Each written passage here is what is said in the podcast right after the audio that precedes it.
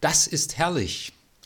Ein Sonnenuntergang am Meer, das Stehen auf einem Berggipfel mit dem weiten Blick, der Genuss eines vorzüglichen Essens, vielleicht für jemand ein Tag ohne Schmerzen, eine wunderbar intensive Begegnung, gute Musik, ein interessantes Gebäude und vieles mehr.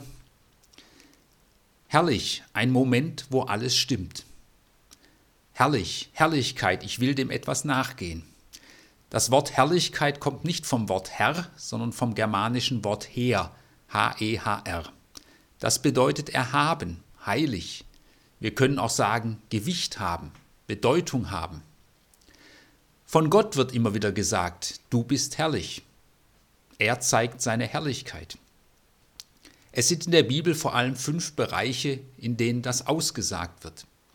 Erstens, Gott zeigt seine Herrlichkeit in der Schöpfung im Staunen über das Leben, die Vielfalt und Schönheit der Welt, darin zeigt sich seine Herrlichkeit. Seine Herrlichkeit zeigt sich zweitens in der Geschichte. Er hat einen Blick für die Unterdrückten, er befreit sein Volk aus der Sklaverei in Ägypten, er gibt wunderbare Lebensordnungen, er bewahrt auf dem Weg durch die Wüste, und als den Hirten die Geburt von Jesus angekündigt wird, heißt es, die Herrlichkeit des Herrn leuchtete um sie. Die Herrlichkeit Gottes leuchtet auf, auch als Hoffnung am Ende aller Geschichte. Die Herrlichkeit Gottes wird drittens besungen und bekannt im Lobpreis. Die Herrlichkeit zeigt sich viertens im Kult, im Gottesdienst. Auch hier wird von der Herrlichkeit geredet, von herrlichen Festen und Gottesdiensten am Tempel. Und um diese Herrlichkeit auszudrücken, sind am Tempel die besten Handwerker beschäftigt. Vieles ist aus Gold bzw. vergoldet. So kennt man es auch aus den Kirchenräumen orthodoxer Kirchen. Interessant ist, dass im Alten Testament zunächst berichtet wird, dass Gott keinen Tempel will, sondern ihm das Zelt der Stiftshütte genügt. Erst nach langem Bitten durch David gibt er die Zustimmung zum Tempelbau. Hier klingt schon etwas Kritisches an. Jesus hat keinen Palast oder Tempel. Es heißt in Johannes Evangelium Kapitel 1, das Wort wurde Fleisch also Gott wurde Mensch und wohnte, wörtlich zeltete unter den Menschen. Es sind kleine Hinweise, dass Herrlichkeit bei Gott vielleicht doch anders ist als das, was wir Menschen oft mit Herrlichkeit verbinden. Fünftens zeigt sich die Herrlichkeit Gottes in Visionen der Propheten. So sieht Jesaja in einer Vision etwas von der Herrlichkeit Gottes und ist überwältigt und kann das kaum aushalten. Oder Daniel bekommt einen Blick in den Himmel und er sieht eine herrliche Gestalt mit den Wolken kommen, wie eines Menschen Sohn. Und er bekommt die Macht, die Ehre, dass ihm die Völker dienen sollen. Und Jesus nimmt dieses nun auf und bezeichnet sich selbst als dieser Menschensohn. Und er redet auch von Herrlichkeit, von seiner Verherrlichung. Aber wie er davon redet, ist etwas befremdlich. Im Johannesevangelium Kapitel 12, Vers 23 bis 26 heißt es, Jesus sagt, die Zeit ist gekommen, dass der Menschensohn verherrlicht werde. Wahrlich, wahrlich, ich sage euch, wenn das Weizenkorn nicht in die Erde fällt und er stirbt, bleibt es allein. Wenn es aber stirbt, bringt es viel Frucht. Wer sein eigenes Leben über alles stellt, der wird es verlieren. Und wer sein Leben auf dieser Welt nicht egoistisch hochhält, der wird es erhalten zum ewigen Leben. Wer mir dienen will, der folge mir nach. Jesus sagt, die Stunde, die Zeit ist gekommen. Ich bin dieser Menschensohn, den Daniel gesehen hat, der von Gott kommt. Dieser wird nun verherrlicht. Ich glaube nun nicht, dass die Jünger das gleich verstanden haben. Wenn ein Herrscher sich verherrlichen will oder sich verherrlichen lassen will, dann stellt er in der Regel Statuen auf oder hängt überall Bilder von sich auf oder baut sich einen riesigen Palast. Man denke nur an den Palast des rumänischen Diktators Ceausescu in Bukarest, flächenmäßig eines der größten Gebäude der Welt mit mehr als 3000 Räumen. Oder man denke an den Palast Erdogans.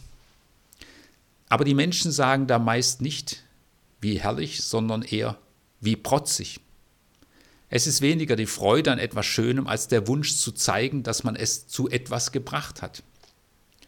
So sagt jemand, ich habe dieses Luxusauto, weil es mir zeigt, dass ich es geschafft habe. Was bedeutet aber nun Verherrlichung bei Jesus? Was meint er, denken die Jünger? Jesus antwortet mit einem Bildwort, einem vertrauten Bild aus der Landwirtschaft. Wenn das Weizenkorn nicht in die Erde fällt und stirbt, bleibt es allein. Wenn es aber stirbt, bringt es viel Frucht. Ein Weizenkorn ist zunächst mal in sich verschlossen. Wenn es nicht ausgesät wird, wenn es nicht in die Erde kommt, dann wird es auch so bleiben. Es muss in die Erde, es muss dort aufgehen. Jesus sagt, sterben. Jesus redet also von seinem Sterben, von seinem Tod.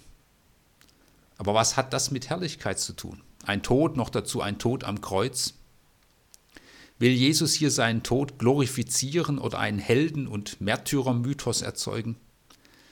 Sterben wird ja manchmal glorifiziert. Da sind junge Soldaten in einem recht sinnlosen Krieg gestorben und der General sagt, sie sind für etwas Großes gestorben. Was dieses Große sein soll, das ihren Tod rechtfertigt, das sagt er nicht.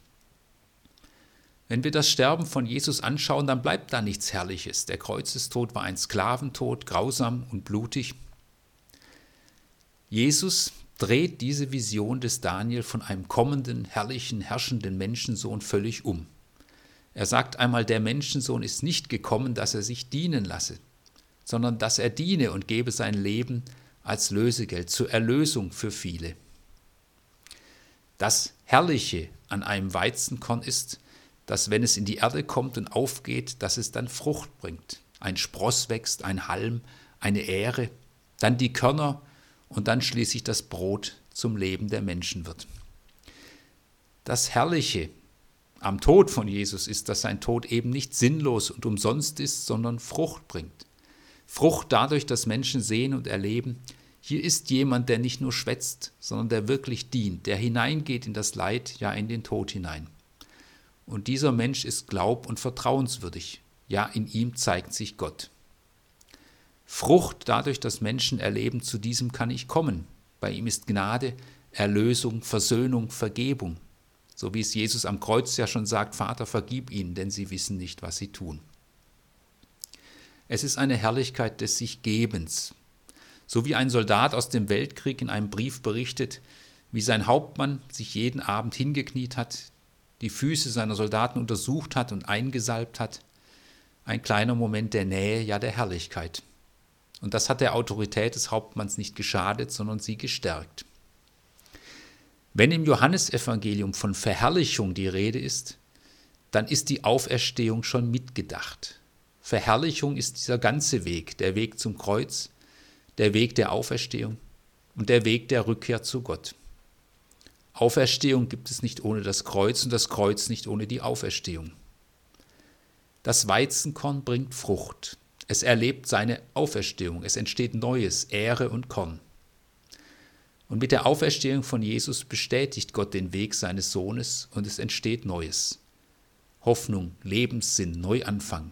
Aussicht auf ein dauerhaftes Leben in der Beziehung mit Gott. Und das ist herrlich. Wer auf die Frage nach einem sinnvollen Leben, auf die Frage nach der Ewigkeit eine befriedigende und hoffnungsvolle Antwort gefunden hat, der lebt anders. Und das erleben wir dann bei den Jüngerinnen und Jüngern und in den Gemeinden.